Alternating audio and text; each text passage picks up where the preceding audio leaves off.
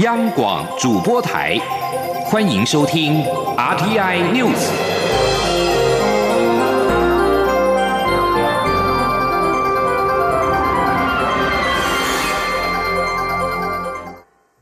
各位好，我是主播王玉伟，欢迎收听这节央广主播台提供给您的 RTI News。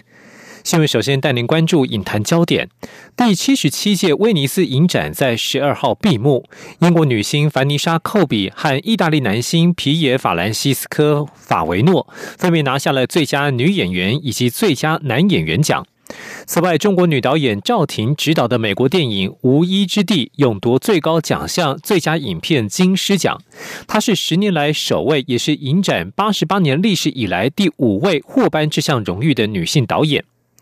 本届威尼斯影展由澳洲女星凯特·布兰奇担任评审团主席，墨西哥导演米歇尔·法兰科执导的惊悚片《新秩序》获得次高评审团大奖银狮奖。日本导演黑泽清因执导《间谍之妻》获得最佳导演银狮奖。俄罗斯资深导演安德烈·康查洛夫斯基执导的《亲爱的同志》获得评审团特别奖。而在体坛焦点方面，美国网球公开赛女单决赛十二号登场，日本好手大阪直美迎战白俄罗斯女将艾萨兰卡，在丢掉首盘之后，第二盘以六比三扳回一城，决胜盘乘胜追击，再以六比三气走了艾萨兰卡，第二度在美网封后。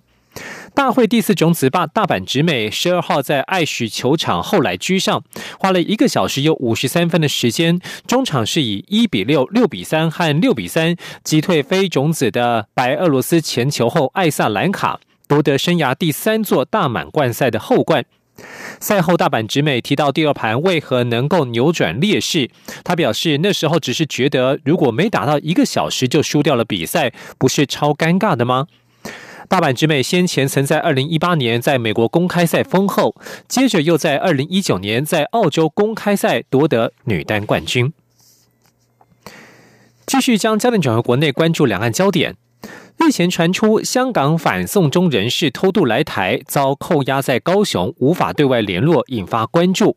对此，国民党主席江启臣今天表示，蔡政府从去年到今年口口声声说要挺香港，到现在实际案例发生，却没有看到政府挺香港的实际作为。这些人连偷渡客的待遇都没有，再次证明蔡政府挺香港只是说说而已。而陆委会在昨天晚间则是表示，希望外界不要做不必要的揣测，政府也不会针对个案加以说明。支陆委会认为，此事流传的各项讯息或许有其特定目的，对整个机制或个人可能造成伤害。政府对港人已设立人道援助机制，符合条件者都会给予必要的人道援助。前听央广记者刘品熙的采访报道。国民党推动全民实安公投，本周末串联全台二十二县市同步展开联署。党主席江启臣十二号一连跑了三个连署点，十三号上午则是回到选区台中丰原，号召民众连署。江启臣表示，不到两天，全台连数已经破万。他呼吁大家为了自己与下一代的健康站出来连数，也要求蔡政府必须跟人民道歉，并强调国民党团一定会在立法院强力监督。此外，媒体工作者钟胜雄十二号在脸书发文爆料，表示有五名香港反送中抗争者在七月十八号经东沙岛抵达高雄，至今已遭扣押近两个月，不但不能向父母报平安，也无法会见律师及人权团体。对此，江启臣表示，蔡政府口口声声说要挺香港，但选完连任之后却没有实际作为。这次的事件更证明，挺香港只是说说而已。结果现在实际的案例也发生了，我们没有看到你挺香港的实际作为在哪里，甚至他们连所谓偷渡客的那一种待遇都没有，至今好像也没有办法请律师来帮他们做辩护。那这里再次证明，蔡政府挺香港是嘴巴说说。江启臣指出，在港区国安法通过后，国民党团在第一时间便提案修改港澳条例，要求蔡政府必须在法律上有所应应，才能实际帮助香港人民。他呼吁蔡政府要给大家一个交代。另一方面，对于央视频指立法院前院长王金平参加海峡论坛是求和仪式，江启臣重申要求大陆当局妥善处理，相关当事人也应该跟王金平与国民党致歉。至于是否会取消前往参加，他说。虽然对岸试图在做一些调整，但整体交流气氛已经受到影响。国民党必须评估此行是否对两岸交流有加分。他会再与王金平商讨，绝不会为参加而参加。央广记者刘品熙的采访报道。前立法院长王金平将率团到对岸出席海峡论坛，却被中国央视旗下节目说是求和。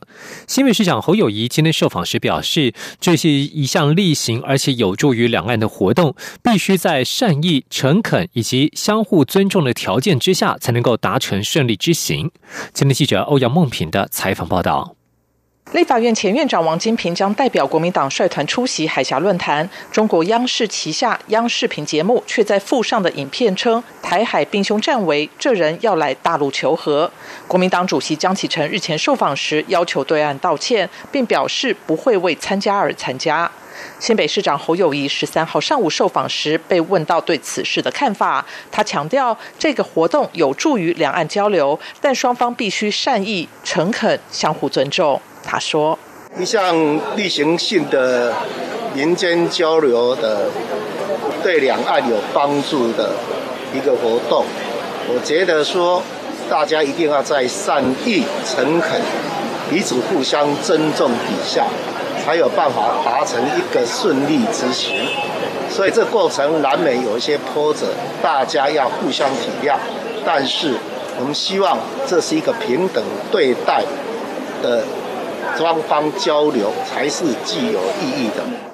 另外，含莱克多巴胺的美猪明年元旦便开放进口。国民党发起反美猪公投，但程序上势必来不及。是否是象征意义大于实质意义？侯友谊表示，民调显示将近七成民众反对美猪进口，担心健康风险。国民党只是反映这个声音，透过程序展现意志力以及对这个议题的关心。他强调，既然中央执意开放美猪进口，就必须负起责任，严格把关。不。不希望进来后仍有许多问题存在，造成更高的健康风险。地方也一定会尽全力守住国人的健康，这是他的责任。中央广播电台记者欧阳梦平在台北采访报道。中国央视主持人李红称，前立法院长王金平参加海峡论坛是求和，引发争议。中方对此频频缓颊。李红在十二号再称，求和是指寻求和平，而非求饶。自己的本意是促进两岸沟通与和平。引发事端的李红，十二号晚间透过中评社表示，自己在节目当中的短影片表述纯属个人，不代表官方，本意是促进两岸沟通与和平。而除了李红个人及透过节目表态，中国官媒中国官媒中央广播电视总台在十三号也发出了总台总台海峡时评，欢迎王金平率团出席海峡论坛一文，明确对此事的立场。继续要关注的是防疫的焦点。高雄美浓一名五十多岁的女子在居家检疫期间猝死。高雄市卫生局长黄志忠在今天表示，在居家检疫期间，该个案的身心状况都没有问题，也没有传出病痛。检方已经在今天上午十点三十分完成裁剪。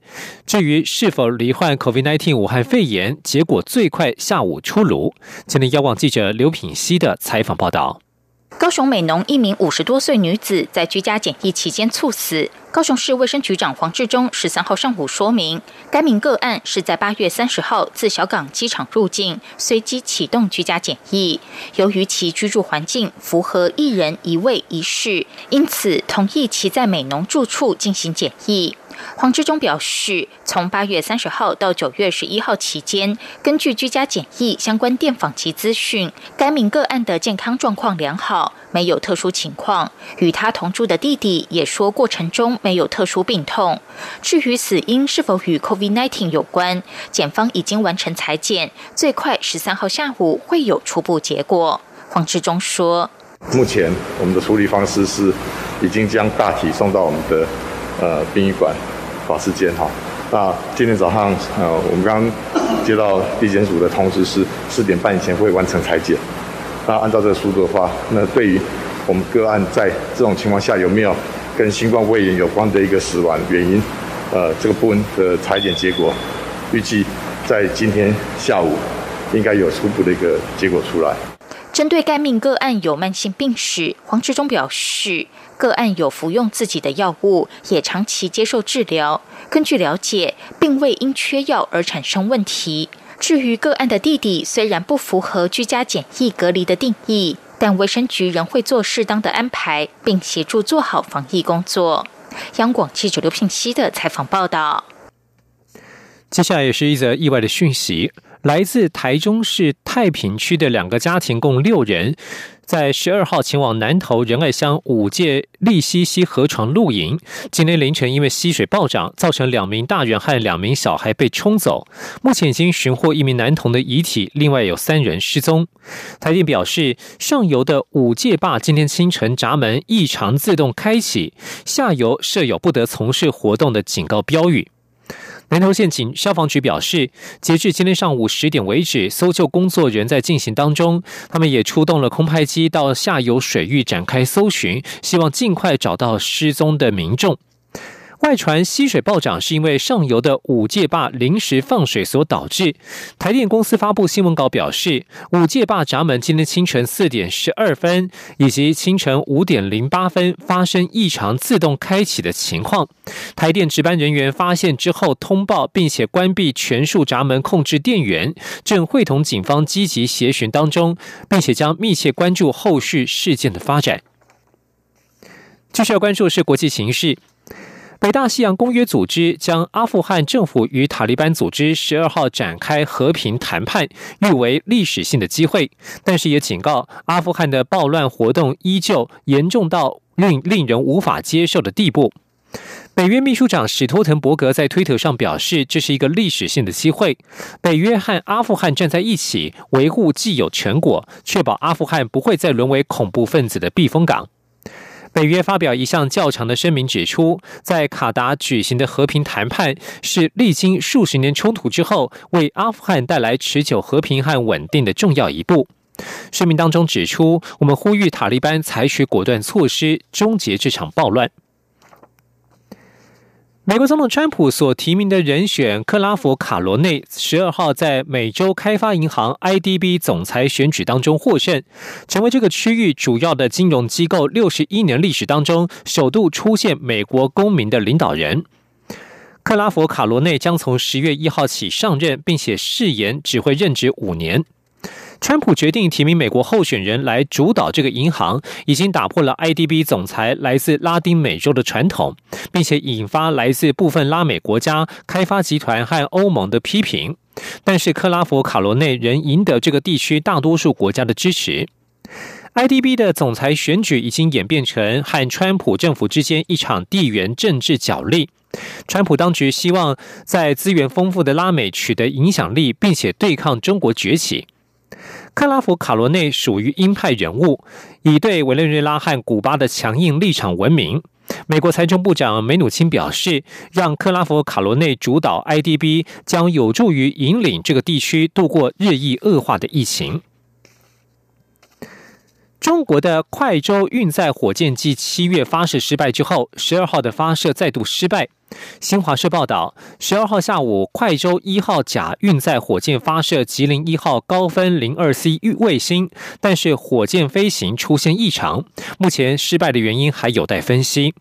综合路媒报道，快舟一号是中国航天科工集团研发的全固体燃料小型运载火箭，二零一三年投入使用，主要为低轨道小卫星提供发射服务。以上新闻由王玉伟编辑播报，谢谢收听。大家好，我是中央流行疫情指挥中心副指挥官陈宗彦。在签收邮件与快递时，请务必注意：一、如果无法保持适当的社交距离，签收前请先佩戴口罩；二、签收前后请记得清洁双手。另外，可自备签字笔或以印章签收，降低碰触的几率。居家隔离或检疫者，如有包裹，切勿亲自签收。隔离检疫期满后再行领取。